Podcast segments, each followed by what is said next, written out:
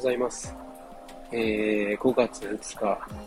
えー、今日はですね、結構、他県ナンバーよく見かけますね。やっぱりゴールデンウィークで遠出されてる方が多いんですかね。愛知県走ることが多いんですけど、結構、九州方面だったり、まあ、関東方面だったり、いろんなとこをナンバーを見るんで、やっぱりそうですね、マンボウが、まあ、解除されて、えー、久々にこう連休で、あったかい時期っていうのもありますし、みんなどこか行こうっていう感じがあるのかなと思います。余計に、やっぱ、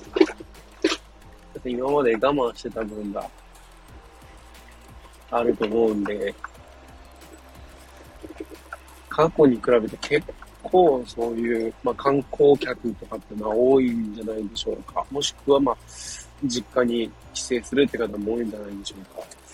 そんな中でですね、えー、まあ、遠出される方とか、まあ、久々に運転される方向けにですね、えー、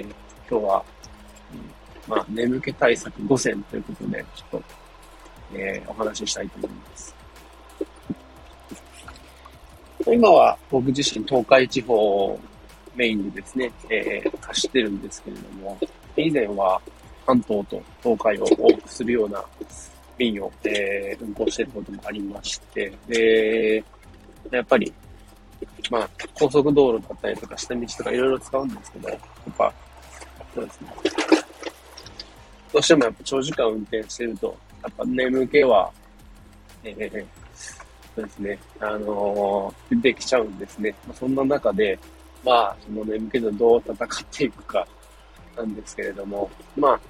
まず最初に一つ目は、えー、まあ、間違いなくこれが一番有効で、まあ、誰しもが知ってると思うんですけど、まあ、どこか止まって休憩するってことですね。で、まあ、ただ休憩するんじゃなくて、えー、まあ、車の外に降りて、まあ、ちょっと歩いたりだとか体を動かしてみるっていうのも一つの手ですし、まあ本当にもう眠くて眠くて危ないって感じたら、まあ、仮眠を取るってことですね。本当、例えばの話ですけど、5分10分でも変わりますし、できれば30分ぐらいとか仮眠取ると結構頭もスッキリして、えー、まあまた運転を再開できるんじゃないかなと思います。ただですね、えー、まあ、場合によってはすぐに休憩を取れないっていうのもあると思うんですね。当然高速道路なんかだと、まあ、どこでも止まっていいっていうわけじゃなくて、やっぱどうしてもパーキングエリア、サービスエリアまでは止まれないんで、まあそこまでちょっと距離があるよって時とかに、まあどうするかっていうなんですけども、まあよくあるのはカフェインを取るですね。えー、二つ目ですけど、えー、カフェイン取る。まあ、コーヒー、えー、紅茶、えー、まあ、あとはお茶とかでも結構、普通の緑茶とかでも結構カフェイン含まれたりはするんですけど、まあ、あとはエナジードリンクとかですね。ただですね、えー、あまり飲みすぎると、えー、まあ、ちょっとトイレに行きたくなるので、まあ、そうですね、もともとトイレが近いっていう方は、ちょっとおすすめはしないです。あんまり飲みすぎると、本当にこう、眠気より、こう、用意の方がこう勝ってしまって、まあ、それで眠くならずに済むのはいいんですけど、トイレが間に合わないってなってもいけないので、まあ、その辺はちょっと自分の、えー、体のことちょっと分かってると思うんで、まあ、そこは自分の判断でにはなるんですけど、ですね。まあ、あと、えー、三つ目ですね。えー、ガム、えー、もしくは、えー、スルメなどの、まあ、えー、何か物をこう、噛むってことですね。結構、えー、噛むって動作は脳が活性化されるんで、えー、僕もよく使います。まあ、えー、一時期ガムをよく噛んでたんですけど、あんまりずっとガム噛んでると、それに慣れてしまうのかわかんないんですけど、なんかこう、眠いなと思ってガムを噛んでも、そこまでこう、眠気がこう、収まらないというか、そんな時に、まあ、知り合いから教えてもらっていいよって言って試してみたのが、まあ、あの、スルメですね。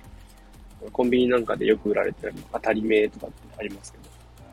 あれが意外とですね、個人的にはこう、子供と好きなのもあって、で、噛んでるとですね、まあ自分の個人的な顔感想なんですけど、ガムを噛んでる時よりも、まあ眠気がこう、スッキリするというか、意外と効果あるなぁと思って。ただですね、まあ、匂いが気になったりするんで、まあ、車内はですね、まあ、スルメ食べた後は、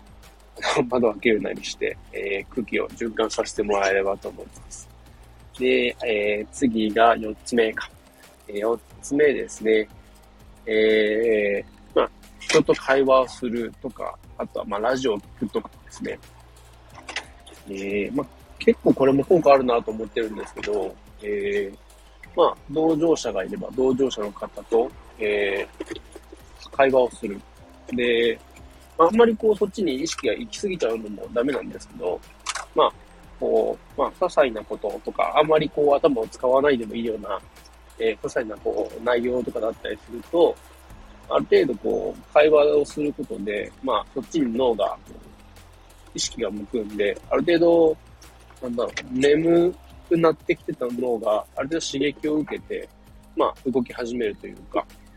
そんな感じで、眠い時とかにね、やっぱ誰かと会話をすることで、こう、眠気が収まるっていうのは結構ありますね。なんで、まあ、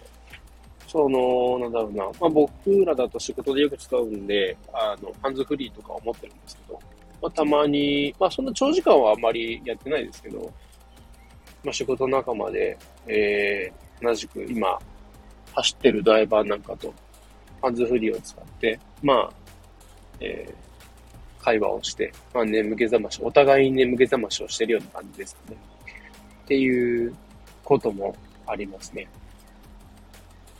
えー、で、五つ目ですね。えー、五つ目は、なんだっけえー、あ、そうそう。えっ、ー、と、まあ、運転をする前に、何かこう、食べ物、食べ過ぎないものですね。えー、要は、えー、満腹に近づくとどうしても眠くなるじゃないですか。まあ、あの、まあ、仕事した後、してる時とかですね、えー、お昼ご飯を食べて、で、その後に、まあ、どうしても1時、2時ぐらいとかって、まあ、結構間の時間だとは思うんですけど、一気にこう、眠気がこう襲ってくるようなのがあると思うんですけど、やっぱですね、腹8分目ぐらいまで食べちゃうと、どうしても、まあ、眠気がこう来やすいんですね。逆にそれを抑えるために、まあ、なんだろう、腹8分目とは言わず、まあ5分目とか、まあ、それぐらいまで抑えとくとですね、えー、眠気が来づらいです。で、まあこれは、そうですね、今までの経験での話になるんですけど、やっぱり、長距離とか中距離とかで走ってる運転手とかっていうのは、なかなかこう、食事を思うように取る時間がなかったりするんで、どうしても、こう、変な時間に食事をして、で、その時にしか食べれないからって言って、こう結構量を食べたりとかするんですけど、まあ当然満腹になっちゃうと、いや、とんでもなく眠くなっちゃってもう、それで危ないからってことで止まって休憩するんですけど、まあそのまま、まあ寝てしまうってこともあって、それが怖くて、まあ僕は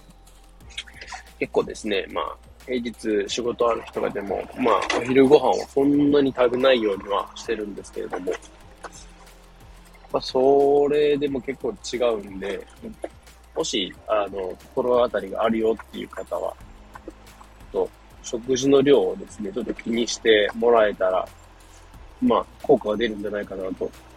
思います。えー、まあ人によってはですね、結構長距離走る方もおる、いるとは思うんで、あのー、あ、無事に、えー、何事もなく帰ってこれるようにですね、えー、この辺、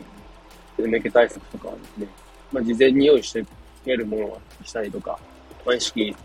できるものは意識してみたりとかですね、ちょっと試していただければと思います。それでは皆さん今日もご安全に。